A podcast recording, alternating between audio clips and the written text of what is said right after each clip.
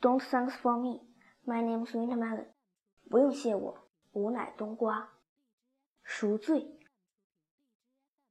从记事起，我就一直被另一个人抚养。他不是我的父母、兄弟或是什么亲戚，他只说他是我的监护人。三零二四年，我六岁，他三十六岁，他还很年轻。我刚上学，他每天都送我上下课。每次看到我时，他都会发出一声叹息。三零二八年，我十岁。有一天，我坐在他车的后座上，似乎他有心事。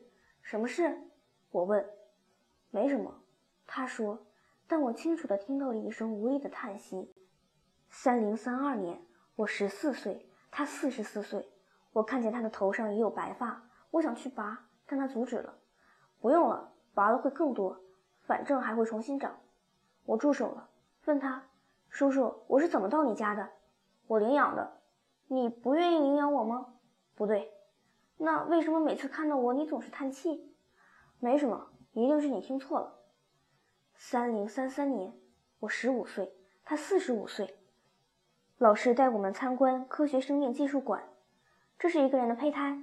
老师说，用基因完全复制与记忆，可以造出一个人拥有记忆母体的生命，叫做克隆。比起上个世纪，亦有了很大的进步。那他可以复制另一个我吗？我好奇地问。是的，可以。晚上，我将白天参观的所见所闻，包括看见人类胚胎的事，告诉了他，但他只是含糊地嗯了几声，就没再说话。三零三六年，我十八岁，考上了生命研究大学。他很高兴。那天，他带我去了人类最后一片绿色花园，人类最后一个有植物的地方。我记得他已经四十八岁了。他的白发已从后面弥漫到了前面，进攻速度极快。一晃，十八年过去了，我长大了，他则变老了。这全是用保存下来的植物基因复制的植物。他说：“以后你研究的就是这个方向。”三零四零年，我二十二岁，从大学毕业。四年不见，他又老了许多，皱纹已经无情地吞噬了他的青春，爬上了他的眼角。他看上去很老了，没有一个人能活着超过六十岁。他说：“或许我快死了。”我感到有些伤感，但流不出泪，因为四百年前的核战争将这个世界大部分的氢离子变成了氦离子，而人类身体中所有的泪腺、汗腺或是浪费水分的部分都退化了，人类世界变成了无泪之城。不，你会和我一起活下去的，一定会的。不，不可能。这是法律，你改变不了的。世界上没有一个人能改变。三零四一年，在生命研究院，我有一份不错的工作。我现在知道，人类现在对抗自然的唯一武器就是生命技术与基因修改。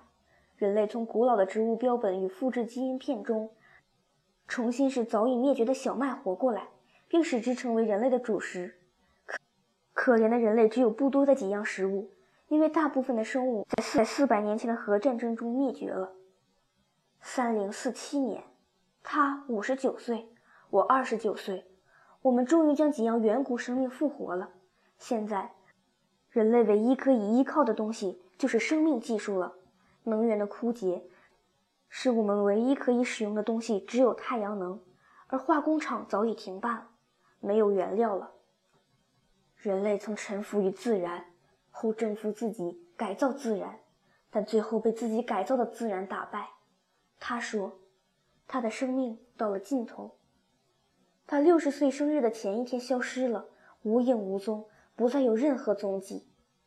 他生日的那天，一个 GLO 的人找到我。GLO 是全世界最大的生命研究组织。你的义务，抚养曾经抚养你的人。他说，他将被基因复制。拥有与以前一样的生命，但他的记忆将被抹去。你必须接受。三个月后，你到我们那里领取复制的他。这是法律所规定的。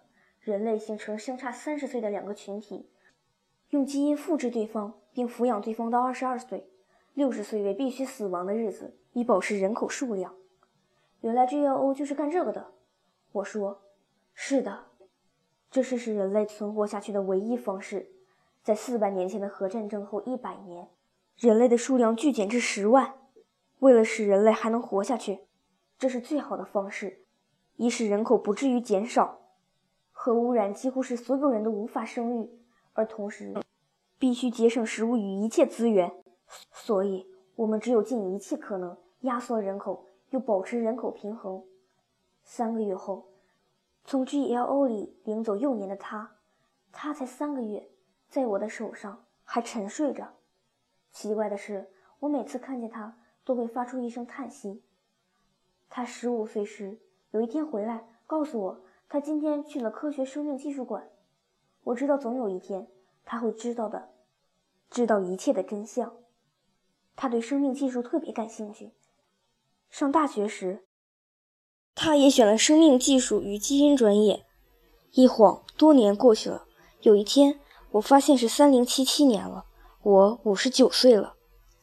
也许人类复兴要很多年，我说，希望一代代人类能活下去，才能使这个世界回到几千年前的环境。那么需要许多代人的努力。